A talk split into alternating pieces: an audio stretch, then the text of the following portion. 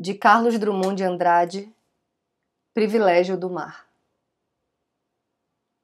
Neste terraço mediocremente confortável, bebemos cerveja e olhamos o mar. Sabemos que nada nos acontecerá. O edifício é sólido e o mundo também. Sabemos que cada edifício abriga mil corpos labutando em mil compartimentos iguais. Às vezes, alguns se inserem fatigados no elevador e vêm cá em cima respirar a brisa do oceano, o que é privilégio dos edifícios. O mundo é mesmo de cimento armado. Certamente, se houvesse um cruzador louco fundeado na Bahia em frente à cidade, a vida seria incerta, improvável. Mas nas águas tranquilas só há marinheiros fiéis. Como a esquadra é cordial!